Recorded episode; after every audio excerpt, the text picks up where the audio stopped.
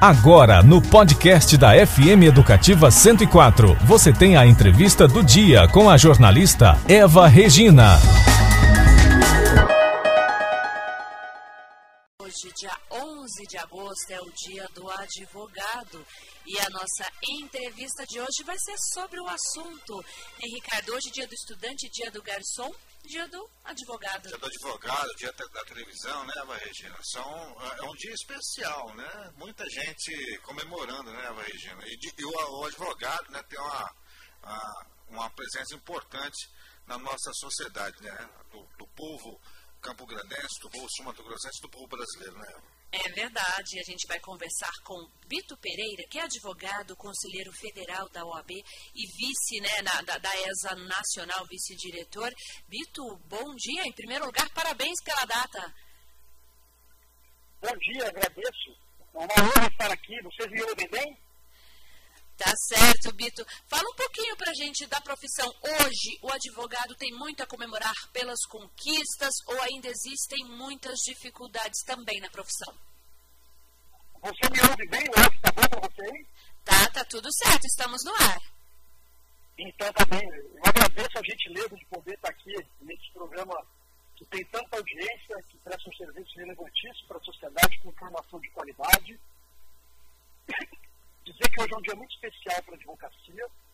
Todo advogado e advogada hoje celebra essa profissão que é tão relevante não só para os advogados, para os advogados, para toda a sociedade brasileira. E que você me pergunta se hoje nós temos motivos para celebrar, sim, nós temos motivos para celebrar. Eu acho que, é, sobretudo nos últimos anos, eu tive a honra de participar de uma gestão do OAB que teve sempre olhos voltados para a advocacia lutando pelas nossas prerrogativas.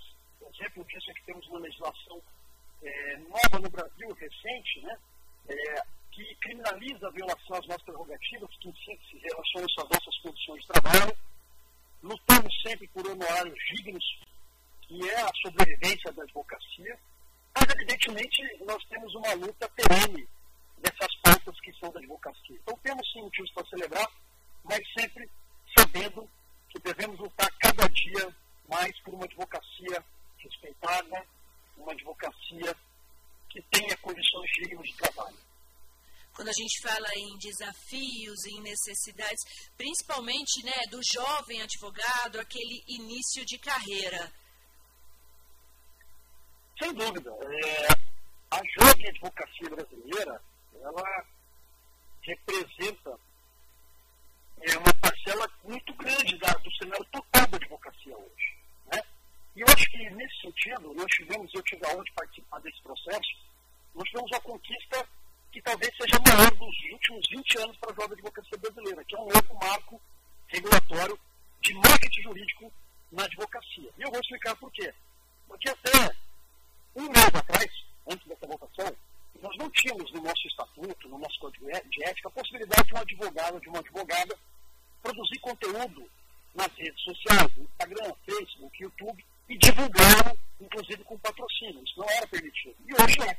A partir do dia 20 de agosto, teremos é, a vigência desse novo programa, possibilitando que a jovem advocacia, que é a que mais precisa é, da OAB, que está iniciando a profissão, possa divulgar o seu trabalho de qualidade nas redes sociais, a partir disso conseguir trabalhar dignamente. Eu acho que essa é uma conquista, uma vitória da jovem advocacia. Doutor, é, fala um pouquinho para a gente sobre a advocacia de Mato Grosso do Sul, aqui que está cada vez mais respeitada né, e se consolidando como uma referência no cenário nacional. É, fala para a gente sobre é, o protagonismo que Mato Grosso do Sul vem obtendo nos últimos anos no Conselho Federal da, da OAB. Esse protagonismo é fruto de muito trabalho. Né? Nós temos é, no Conselho Federal hoje, para você ter uma ideia, e para que os ouvintes tenham uma ideia, né? nós temos um advogado, doutor Ali Radiante, na diretoria do Conselho Federal, né? dos 1 milhão 220 mil advogados e advogados do Brasil, só cinco integram a diretoria do Conselho Federal, e nós temos lá um sul grossense representando todos os advogados e advogados do Mato Grosso do Sul, nos cargos mais importantes da advocacia nacional.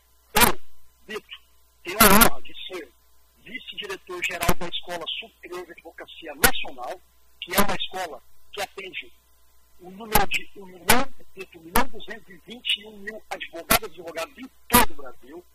Temos representantes do Mato Grosso do Sul no FIBA, que é o Fundo de Desenvolvimento da Advocacia. Hoje, toda e qualquer atividade, obra, construção é feita, gerida por esse fundo. Nós temos um advogado sul-mato-grossense, doutor Afeife, eh, de Donados, nessa representação. Temos advogados sul-mato-grossenses na Comissão Nacional da Jovem Advocacia. Temos ao todo quase 80 advogadas e advogados de Mato Grosso do Sul exercendo funções relevantes no Conselho Federal da OAB. Isso é um número inédito.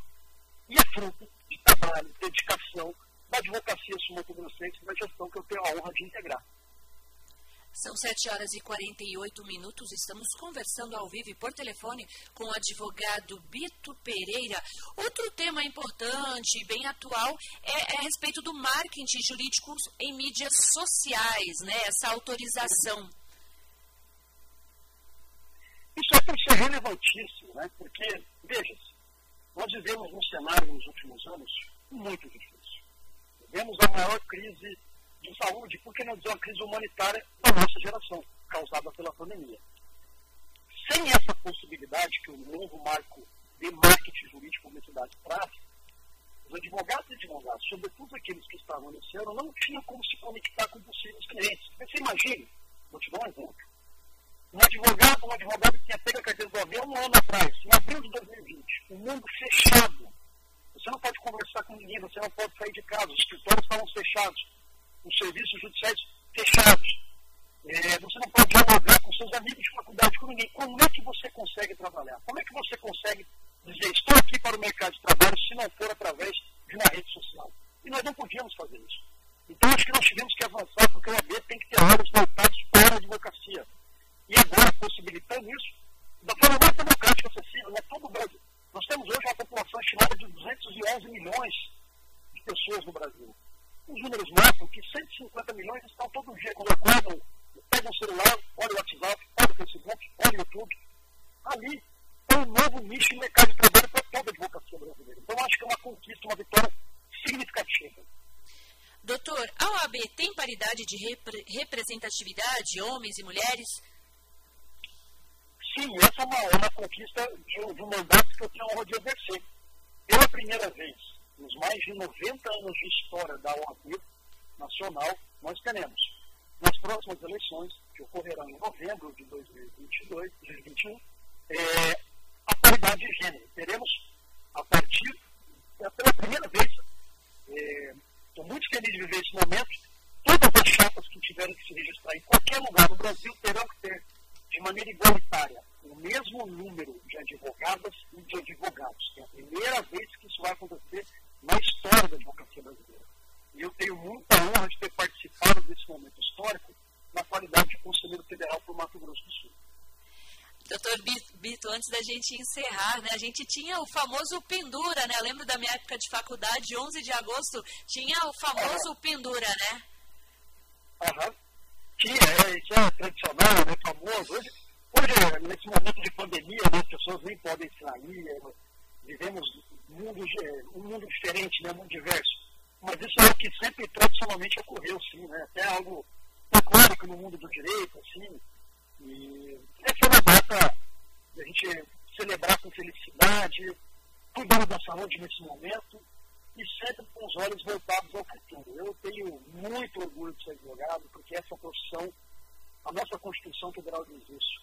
Sem advocacia não há justiça. E isso é uma verdade absoluta. São sete horas. advogados não há justiça. São 7 horas e 51 minutos. Acabamos de conversar ao vivo e por telefone com o advogado, conselheiro federal da OAB e vice-diretor da ESA Nacional, Bito Pereira. Doutor, muito obrigada pelas, pelos seus esclarecimentos, pela sua participação no MS no Rádio. Parabéns mais uma vez pela data e tenha um ótimo dia. Eu que agradeço a gentileza. É uma honra sempre falar da advocacia. Meus parabéns a todas as advogadas e advogados de Mato Grosso do Sul. E parabéns a você, a, a todos vocês da equipe é, da 24.7 por fazer um trabalho voltado para a sociedade com muita informação de qualidade. Meus parabéns a vocês. Você conferiu a entrevista do MS no rádio com a jornalista Eva Regina.